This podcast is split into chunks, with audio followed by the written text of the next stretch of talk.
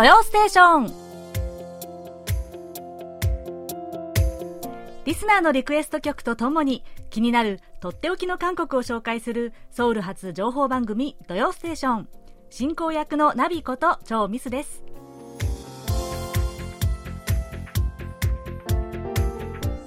リスナーの皆さん、あにわせよ本当にお久しぶりです。えー、隔離期間を終えて、無事、スタジオに帰ってまいりました。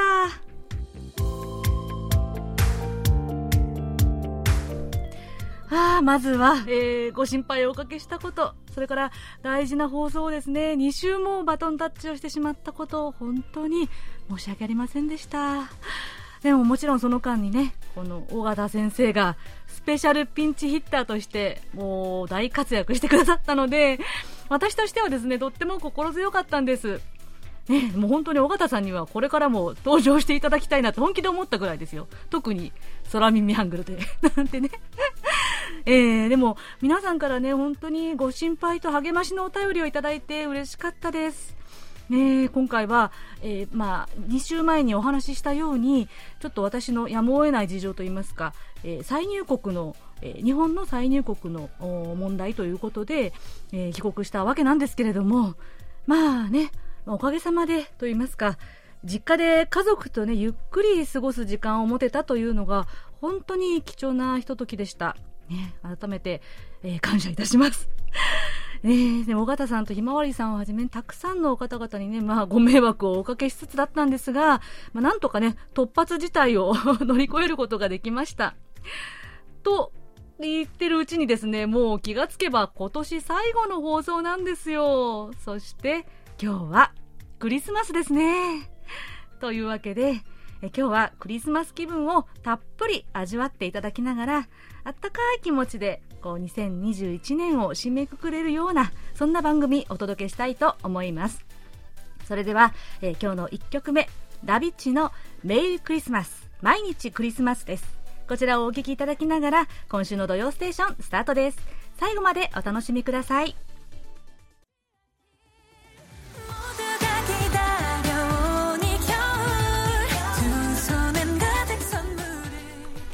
お送りした曲は大野隆さんからのリクエストで女性デュオのダビッチが今月リリースしたメイルクリスマス。毎日クリスマスでした。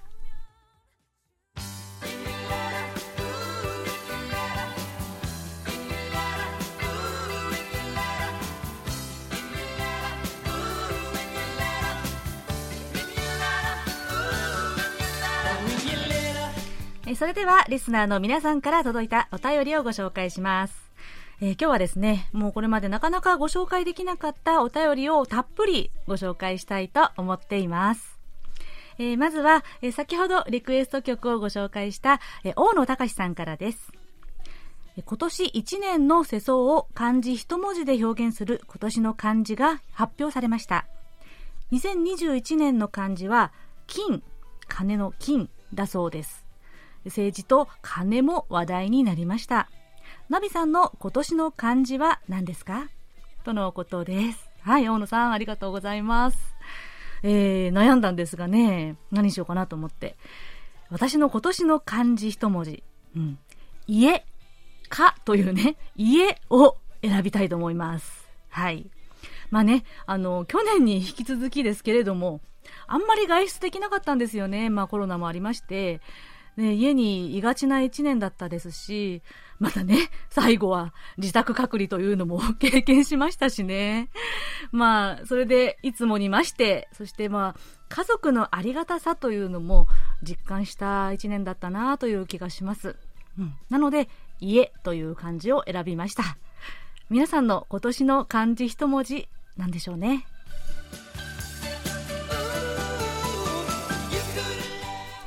えー、次は西東京市の中川博さん。ナビさん、あにゃんせよ。はい、あにゃんせよ。土曜ステーションは文字通り毎週欠かさず聞いていたのですが、11月6日の週はついに聞くことができませんでした。というのも、ようやく新型コロナも下火になって、しかも厳しい冬の寒さが訪れる前となると、このタイミングが今年のラストチャンスになると思い、北海道に住む息子に会いに行ったためです。6日の夕方は温泉の露天風呂に浸かりながら、あれが天の川かとわかるくらいの星空を見上げていました。翌7日の午前中は、行列ができる海鮮丼を食べに息子が車を走らせ、そして北海道の味を堪能してきました。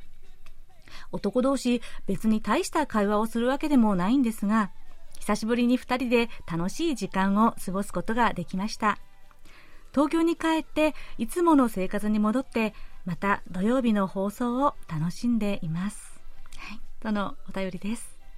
えー、もう一つご紹介します。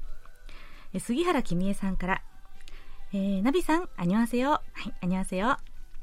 隔離生活お疲れ様でした。日本に戻ると聞いて、日本の家族の方に何かあったのかな？と心配しました。2週にわたって電話でお声が聞けて安心しました。それにしても、小和田先生は落ち着いて何事にもパニックにならず、なったとしても大人対応できる方なんだなぁと感じました。12月のテーマですが、私が今年出会った曲でリクエストをします。イーソニーさんの空中へくれるマンナー、その中であなたに会ってという曲です。今年も楽しくて素晴らしい放送をありがとうございました。2022年もよろしくお願いします。とのことです。はい。えー、中川さん、杉原さん、ありがとうございました。えー、中川さん、本当にちょっと遅くの、遅くなってのご紹介になってしまいましたが、いつも手書きのお手紙でありがとうございます。ね息子さんと本当に素敵な時間を過ごせてよかったですね。いやー、このね、書いてある通り、男同士、大した会話をするわけでもないけど、なんて書いてありますけれども、でもね、この行間からすごくあったかい関係というのがね、伝わってきました。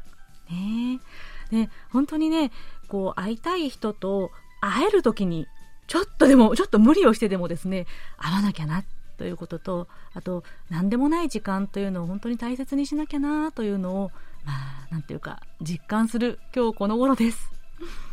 えー、それから、え杉原さん、ね、あの、お気遣い本当にありがとうございます。え、そうなんです。おっしゃる通り、大和田さん、神でした。ゴッドでした。えー、私が隔離の時ですね、あ、隔離になったと、なると聞いて、ちょっとパニクってたんですけれども、でもその時に、あの、ひまわりさんから尾形さんに打診していただいたんですけれども、もうね、うろたえずに即快諾してくださったんですよ。でもね、皆さんからもね、小形先生の声、ダンディーで素敵でした、なんていうね、お便りも多くって、まあ、なんていうか、怪我の巧妙かな？なんて思いました。はい、杉原さんのリクエストの曲は、後ほどかけさせていただきますね。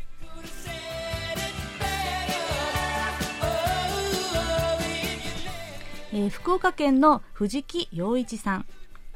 娘が中学生になり、BTS にハマっています。大きなポスターを部屋に貼っています。グループの一人ですが、私は名前がわかりません。というお手紙です。そして BTL BTS つながりでもう一つですね。愛媛県の田久保健一さん。えー、韓国の人気グループ BTS が今年の秋国連スピーチで新型コロナウイルス流行下の若い世代に送ったエールに私は大いに感銘を受けました私が感銘を受けたエールの言葉は、この世代は変化を恐れない。可能性や希望を信じていれば、新しい道を発見できるというものです。コロナ禍で様々な機会を奪われ、進むべき道を失ったように見える今の10代、20代が、実は互いにオンラインでつながり、環境問題について学ぶなど、かけがえのないものを守るために新たな挑戦に踏み出していると BTS のメンバーの一人は熱い心で紹介しましたこの世代をロストジェネレーション失われた世代と呼ぶべきではなく変化に怯えずようこそ Welcome といった前へ進む Welcome Generation と呼ぶのがふさわしいと訴えました。はいというお手紙でした。はい藤木さん田久保さんありがとうございます。えー、本当に今年もますます人気絶頂でしたね。バンタンソニョンダン BTS ですね。藤木さん、私は、あの、40代のおばちゃんですけれども、中学生の娘さんと話が合いそうだなと 思いましたよ。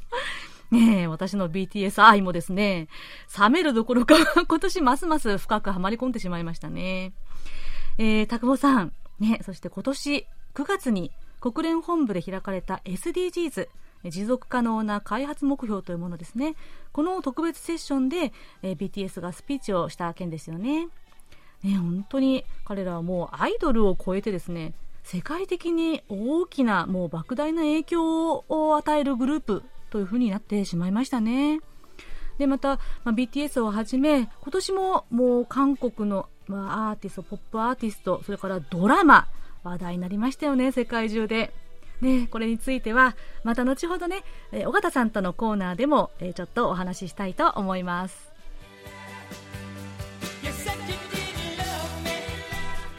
えー、次はペンネーム青春腐敗さんからです。中波で聞けなくなったから Amazon で短波放送が聞けるポケットラジオを買って、えー、買いました。短波だと1日遅れで聞けることを知りました。聞けない間寂しかったです。土曜に岐阜でも初雪が降り一気に寒くなりました。とのことです。はい。青春腐敗さん、えー、中波。えー、1170kHz のですね、まあ、一月の予定でメンテナンス中だったんですよね。本当に。ご迷惑をおかけしましたが、ね、でも早めに作業が終わって、え今週木曜日からもう正常にお送りしています。ね、中波の放送楽しみにしていてくださった皆さん、本当にお待たせしました。ね、これからもぜひご愛聴くださいね。えー、それから岐阜にも雪が降ったんですね。本当にぜひあったかくして、風にも気をつけて、コロナにも気をつけて、年末をお過ごしくださいね。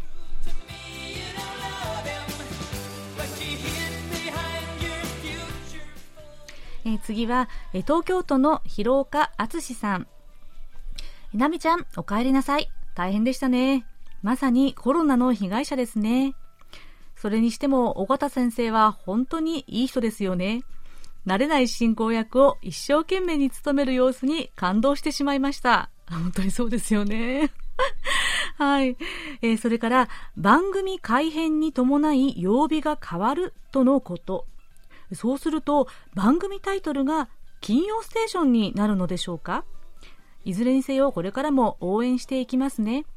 来年もよろしくお願いします。とのお便りいただきました。はい、広岡さん、ありがとうございます。はい、そうなんです。えここで大事なお知らせを一つあります。えー、もうすでに、ね、他の番組では、ね、お知らせが流れていて、ご存知の方もいらっしゃるかもしれませんが、えー、来年1月から KBS ワールドラジオの日本語放送の編成が変わります。で限界灘に立つ虹が月曜日から木曜日までの放送になるのに従って、えー、この土曜ステーションは金曜日に放送日が移ることになりました。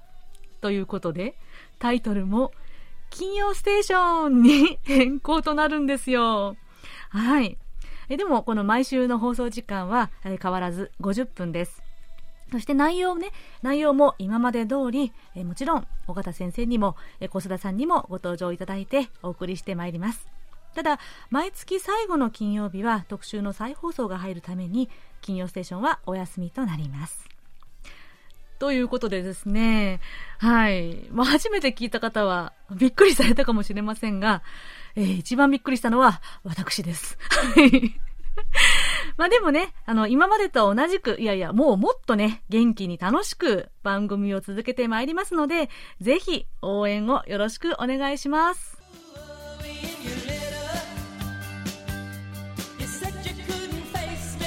さて、まあ、いつもたっぷり笑わせていただいている空耳ハングル空耳ミュージックですが、えー、今年も本当にたくさんのご投稿ありがとうございました。えー、今回は一回お休みをして、充電してからまた来年の放送からご披露いたします。皆さん、引き続き楽しい空耳ネタお待ちしてますよ。たくさん送ってくださいね。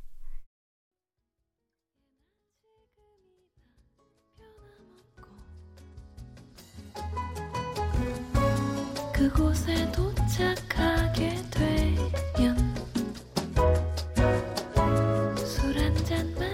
お送りした曲はボサノバ歌手のナー・フィギョンさんが歌った曲でキム・ヒョンチョルさんが1989年に発表した歌のカバー曲「チュンチョン가는汽車」「チャ」「チュンチョンに行く汽車」でした。こちらはラジオネーム秋田の南米人さんからえリクエストは韓国のボサノバの一番有名なアーティストをお願いします。曲はお任せします。とのことでした。ので、えー、こちらボサノバの曲選曲してお送りしました。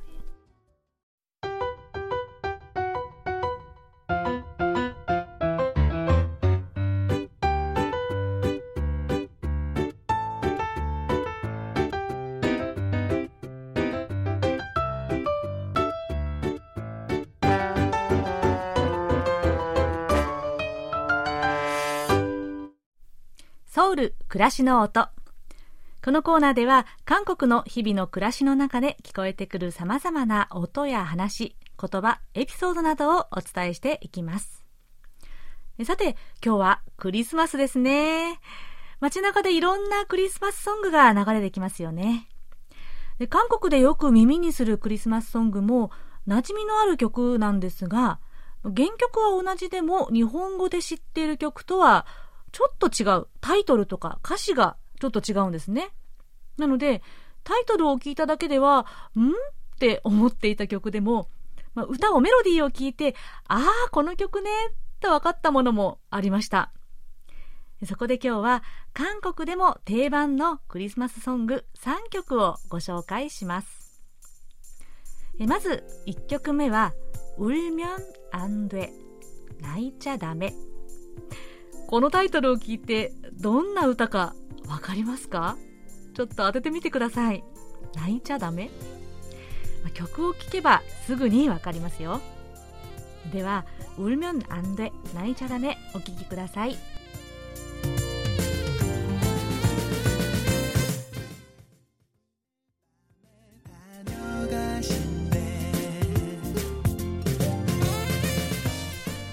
はいえー、この曲原曲は「サンタクロース is coming to town」日本では「 サンタが街にやってくる」でおなじみの曲ですよね今の曲は男性デュオのユリ・サンジャガラス箱が、えー、歌ったバージョンをお送りしました泣いちゃダメだよ泣く子にはサンタさんがプレゼントをくれないよという歌詞なんですこちらの方が原曲の英語の歌詞に近い内容みたいですね。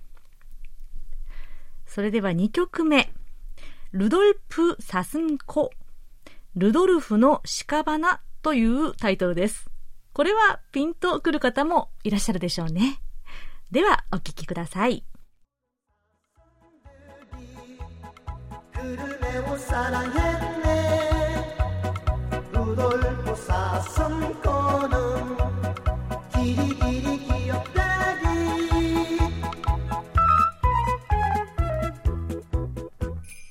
はい、こちらの曲はおなじみの赤花のトナカイですね。ところで、今の曲、歌った方は誰かわかりますか？なんと、チョウヨンペイさんなんです。ねえ、意外じゃないですか？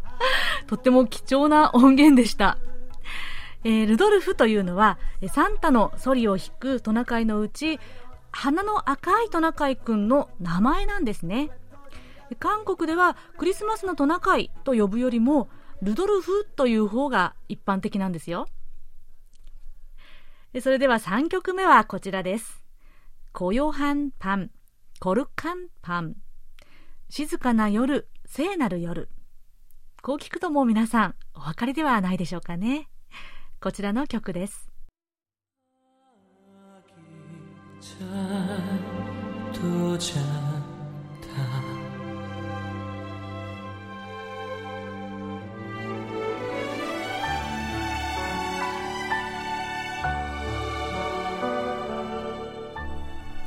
はい。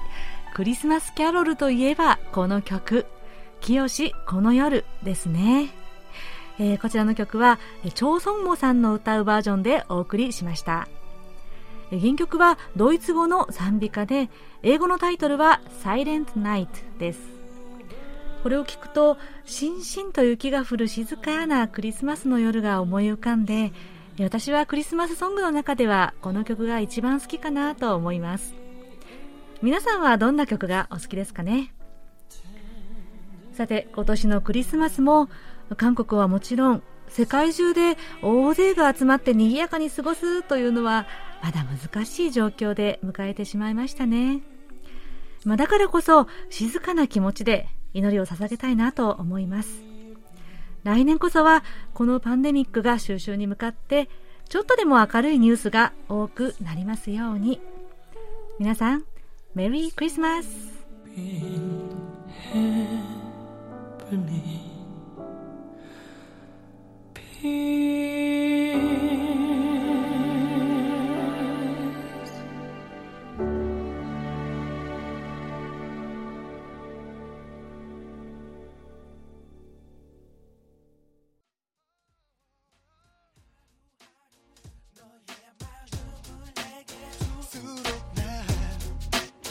난 괴로움에 지쳤고 너와 마주 보고 있으면 난 자꾸 나쁜 남자라 남자란 말하고 싶어 너에게 좋은 남자 남자가 아니야 너에게 어울리는 사람이 お送りした曲は鈴木康夫さんからのリクエストでレインの2002年のヒット曲「ナップンナムジャ 悪い男」でした。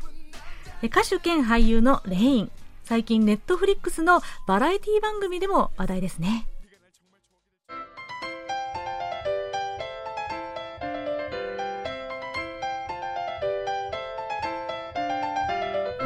とっておき韓国ノート。今さら聞けない韓国入門。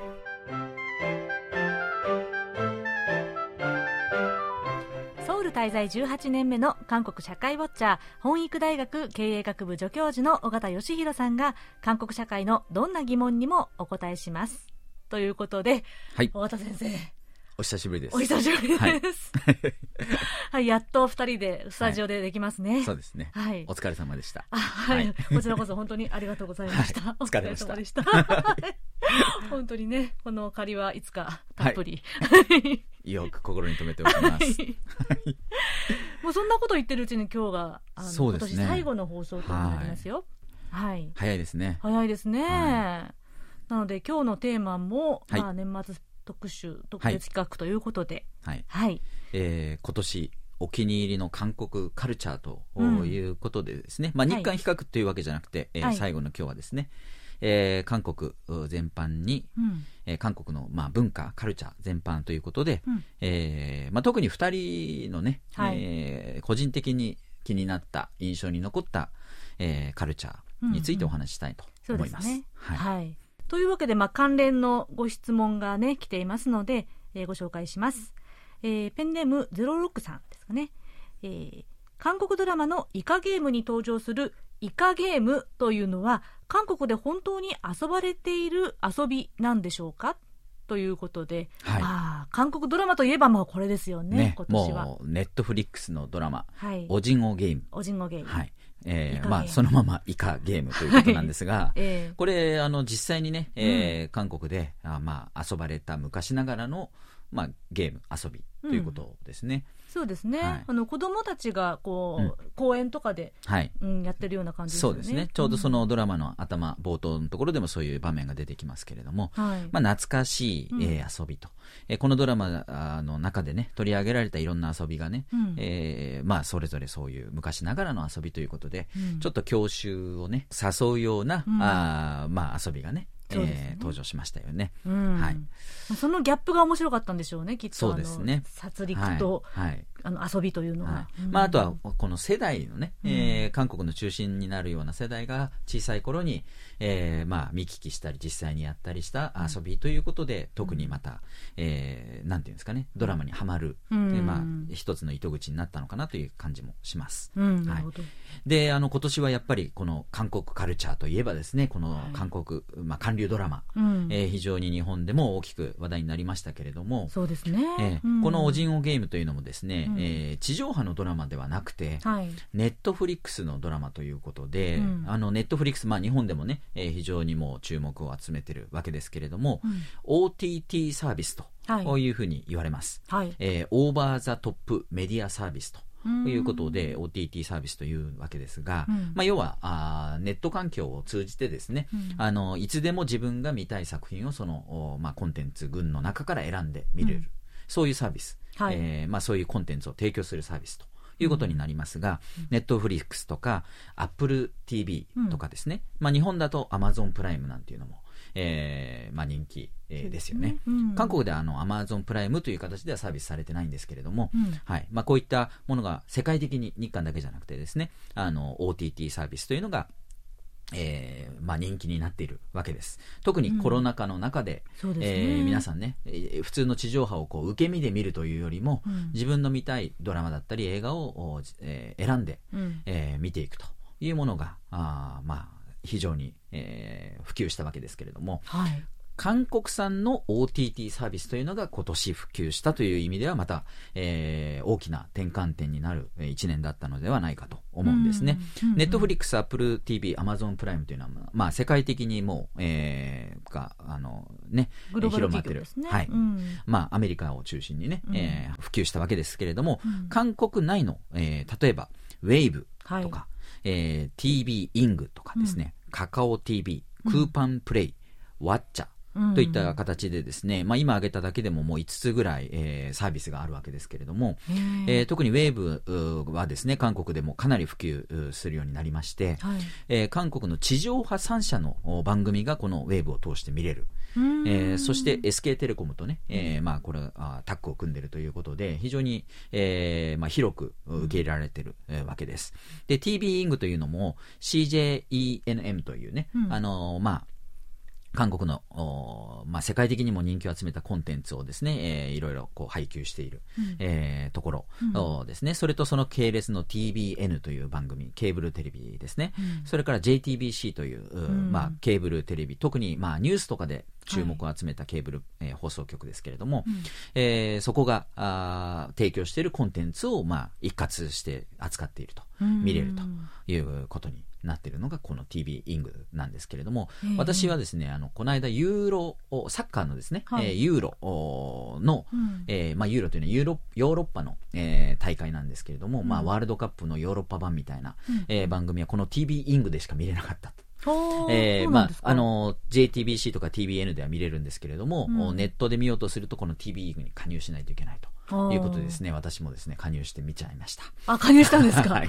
あの、まあ、お試しというような形でですけれども、うん。まあ、そのまま、あの、加入しっぱなしということになってるんですけれども、うん。そういうふうに、韓国でもですね、ウェーブと TV イングと、えー、まあ、ネットフリックスとかっていうふうな形で、いくつかのこのサービスに、まあ、加入してうん。見続けると、うんいうようなことが起きてるんですね。そうですね。はい、でこれサービス、スによっていろいろまあ金額設定もありますし個別で課金をしてうん。この番組だけ見たいというふうにして見ることもできるサービスもあったりあるいはそれぞれのおまあウェーブとか、うん。えー TV イングっていうのを一つ契約するだけで、えーするのにですね数百円ぐらいから、えーまあ千数百円の、うん。おまあもういろいろサービスをオプションつけるともっと高くはなるんですけれども、はい。非常にこう安い金額設定になっていると。そうですね。はい、日本のね、あのケーブルテレビとかうん、契約すると結構な額になると思うんですけれども、うんうん。えーまあ、韓国ではこのおそれぞれのサービスをですねこの番組はあのサービスでしか見れない、うん。あのおまあ、ドラマはあそこでしか見れないっていうようなこともあったりするので、うん。いくつかのサービスを契約するっていう人たちが結構いるんですね、うん。でそれが可能になるような金額設定になると、うん。なっているということで、まあ、世界的にネットフリックスとかを通してですね、韓国コンテンツが非常にこう人気を集めて勢いを持っている中で、うん。えーその韓国産の OTT サービスというのがこれから普及していくんじゃないかと、うん。まあ、専門家の間で言われていると、うん。えー日本にもですね、えー進出をしていくっていうのがですね今こう準備されていたりとか、おえーーしているようなんですね。ですから韓国産の OTT サービスっていうのが今後、まあ、来年以降ですね、えーどのように広がっていくのかというのもまた注目なんじゃないのかなと思います。すね、はいもうますます韓国ドラマが好きな人にとっては、まあ、選択肢が増えるっていうことですね。はい、忙しくなるっていうことかもしれません。はいねえ。うん。えーで、あのーまあ、私たちのですね、今年のそういう、まあ、OTT を含めて韓国、えーカルチャー、どのようにこう、えーまあ、楽しんできたかということで、そうですねえーまずミスさん、印象に残ったドラマとか、えーありますか？はい。私実は OTT はネットフリックスしか加入してないんですけど、はいほとんど見てなくて元を取れてないんです。あ、そう。はい。や 地上波で済ませてる感じですか？っぱりテレビで見ちゃってるかなと。だから、その、探してまであまりドラマを見ないんですけれども、はいたまたま今年、あの、見たドラマですごく面白かったのが、ワンダーウーマン、ワンザウーマン。ワンザウーマンですね。うんこれ、かけてるんですかね？ワンダーと、ワンダーとワンザ。ワンザうんですね。はい。ウーマン。これ多分来年あたり日本で放送するようなようなことも聞いたんですけど、はい。ネットフリックスであるかはわからないんですが、はいこれ面白かったんですよ。どんな、私、全然、あの、ノーチェックだったんですけれども、そうでしょうね。はいはい。イ・ハニさんはい。が、イ・ハニさんは知ってます。はい。ご存知ですよね。はいあの、日本では、あの、エクストリームジョブの映画で結構話題になったと思いますが、イーハニさんが主演で、もうなんかね、痛快な、ああの、アクションコメディみたいな感じですかね。うーうんん。あの、そうなんです。一人二役をやるんですけれども、はいなんかこのイーハニさんの魅力がものすごく、こう、一番発揮されてるような感じで。うんなんかサバサバしていてサバサバとても、まあ、あの、うん美しい方ですけれども、そうなんえー結構ねこうサバサバしてボーイッシュな感じもあるそうなんですよ。うん。そういはっきり言うう。女優ですよね、うんはい、で、割と、あの、アクションもあったり、うん恋愛もあんまりこう、こう、なんていうのかな、しっとり恋愛ではなくあ、ちょっと面白いあラブコメみたいな部分もあって、はい。面白かったんです。面白かったんですね、はい。ちょっとじゃあチェックしないといけないですね。OTT サービスの 力を借りて。そうです。ぜひ見てみてください。はい。はい。私はですね、まあ、結構見たんですけれども、おうどんなものを、えーまあ、これもやはりですね、ネットフリックスとかいろいろ駆使してですね、えーシジプス、うん。ビンセン・ジョー、おーえーナビル・レーラ、あ、これも話題ですね。スギロン・ユサセンファル2、うん。えー DP 活、はい、うん。そうですね、えー DP、うん。オジンゴゲーム、うんマイネームとね、えーうん。話題になったと聞けば、見たという感じですが、はい まあ、結構ながらで見たようなのも多いんですけれども、まあ面白かったのはですね、ビンセン・ジョー。うん。うんあの、これ、日本だとビンビンセンツォって言ってるんですね。これなんでツォにしたんだろうと思うんですけど、このビンセン・ジョーさんは、うん。えーまあ、韓国生まれのおイタリア育ち、イイタリア。タリアに、あの養子に出されたっていうね。ですね。はい。か、ら、いわゆる、えー同胞、韓国同胞っていうんですかね。在イタリア、コリアンなわけですよね。そうですね。ですから多分これ、ジョー、ジョーっていう、ミスさんと同じ、ね、性を持った、えー人ってう。いう設定だと思うんですよ。だから、そうじゃなくてですね、うんイタリア語っぽいそうにしちゃうよりはですね、うん張さんだと思うんですね。そうなんですかね。多分。うんはい。わかりませんがヴィ。ンセント なので、ヴィンセン長、うんあーというふうに、まあうん私は思ってたんですけども、これ結構痛快なね、ねえまあちょっと非現実的ではありますけれども、はい。えーまあマフィアあーと通じてる弁護士っていうんですかね、そえー法律家という。しかもあんなイケメンというイね。ケメンというね。まあ そこがポイントですね。はい。はい。それから、あの、ナビレラはですね、うんえーまあ、あの、アルツハイマーにかかる、えーおじいさんがバレエにチャレンジすると。えー非常にこう人間ドラマがね、うんえーまあいいいいドラマ映画ですね。あドラマですね、うんはいえーそれから「スルギローン・ウィサセンファル2」というのはこれ賢い、えーうん医師生活医師生活2と、まあ、賢いスルギロンシリーズの一つですけれども、うん。えーまあ、お医者さんたちのね、うんえーまあ、特に40代、まあ、私ぐらいの年の、うんえーお医者さんうん。が、えーまあ、私生活とあとお医者さんとしての、まあ、仕事に励む姿がね、えー描かれてるんですけどもうん。非常に安心して見られる、うん。あのまあいしおね、あのい医療ドラマなので、まあ、うん生死に関わる話題もあるんですけれども、うんあまりこう悲観的にならずにうん。あの人生に希望を持てる。しかもこうプライベートのところでもですね、うん。非常にみんなあのいい人たちなんですね、ええ。なんか悪い人がいないそうなんですよね。はい。まあ、人間の弱さも見せるんだけれど、みんなやっぱり誠実ないい人たちなんですね。うん。えーそれが非常にあの温かい気持ちで見てられるという感じでですね、あの私がこう見てるとですね横であの娘がですね、うん。えーこれを見てねあのこれ難しいじゃないですか発音。ウィスルギロンウィサセンハル、うんうんうん。こうあの3歳のうちの娘がですね覚えてですね、医者の姿を見ると、ああ、スルギロン・ウィサセンハルだってですね。えあの街中の広告で医者の姿とかね、ええ。あとこの俳優の顔も覚えちゃってですね、ああはいはい。それ見ただけで、ジョジョンソクウィウィスルギロン・ウィサセンハルだと。この主題歌とかもですね、えーあー。覚えて歌うというね。それあの歌もね結構話題でしたよね。なんですよね。夏メロというか。ロはい。うん。まあ、特にこのね、40代の人に響く思い出深い歌が、うん。えー話題になりました。ねえ。うんということでね、はい。あの、ドラマ、えー結構見たんですけれども、そうですね結構見てらっしゃいますね、はい。私映画はですね、うん。ほとんど見てなくてうん。韓国映画何見たかなと思っていろいろ探したんですけどほとんど見てないです。あそうでしたか、はい、あの唯一一劇場に行ったのがこう息子と行った「ドラえもんスタンドバイミー2」えーぐらいです、あ韓国で見たドラえもん。韓国で見ました。ああ、い、いはい、ですね、韓国で話してましたね、はい、ミスさんはどうですか？私もあんまり映画は今年見なかったんですけど、はい。すごく面白かったのはですねモガディシュ。モガディシュ、うん。はこれ日本でも公開されたのかな？されそうですけどね。されるのかな？あええ。はあのソマリアの首都モガディシュはい。が舞台なんですけど、これ面白かったですよ。あの私も結局見てないんですけどもあはい。あの予告だけ見たところ、うん。面白か面白そうだったのでこれもええ。えぜひ見てみたいと思ってます。はい、ぜひぜひ。こはい。れはですね、あのソマリア内戦がまあ舞台、はい。90年のですね、1990年のということで、あなんか深刻なあれなのかなと思っていたんですけど、実はあの南北のうん。大使たちの、そのも在ソマリア大使館たちの、まあいろいろなこうやり取りなんですよね。外交官のね。外交官たちの。での人間ドラマなんですけれどもいやこれはすごくこう深くかあの考えさせられる。しかもうん。面白い、映画としてすごく面白くて。なるほどここですごく脚光を浴びたクー・ギョファンさんというですね、はいはい。俳優がものすごく好きになって個性的なね、うん。はい、これからもちょっと注目注だなと。目みたいですね。ええ。はい。うん。面白かったですよ。はい。はい。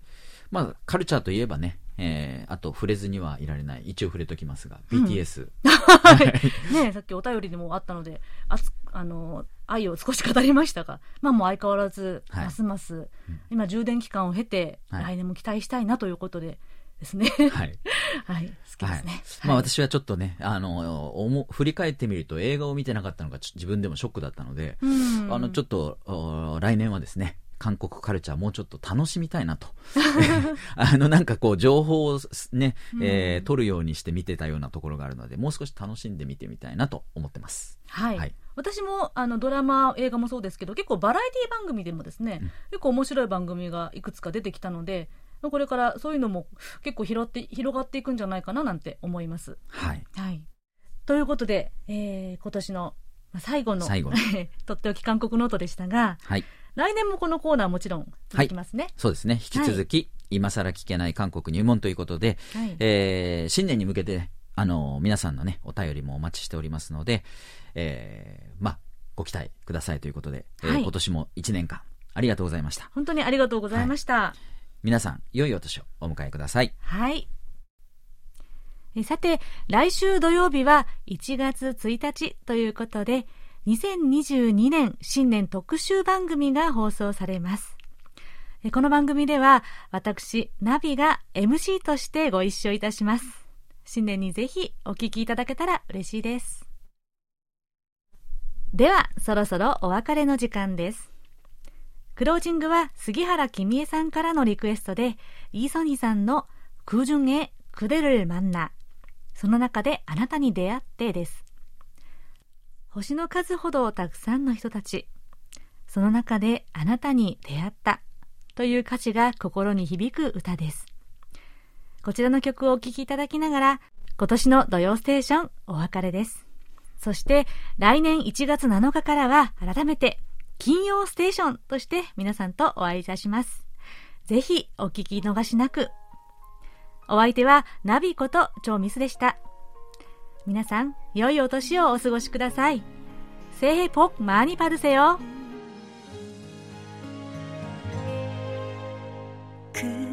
그렇게 대단한 운명까진 바란 적 없다 생각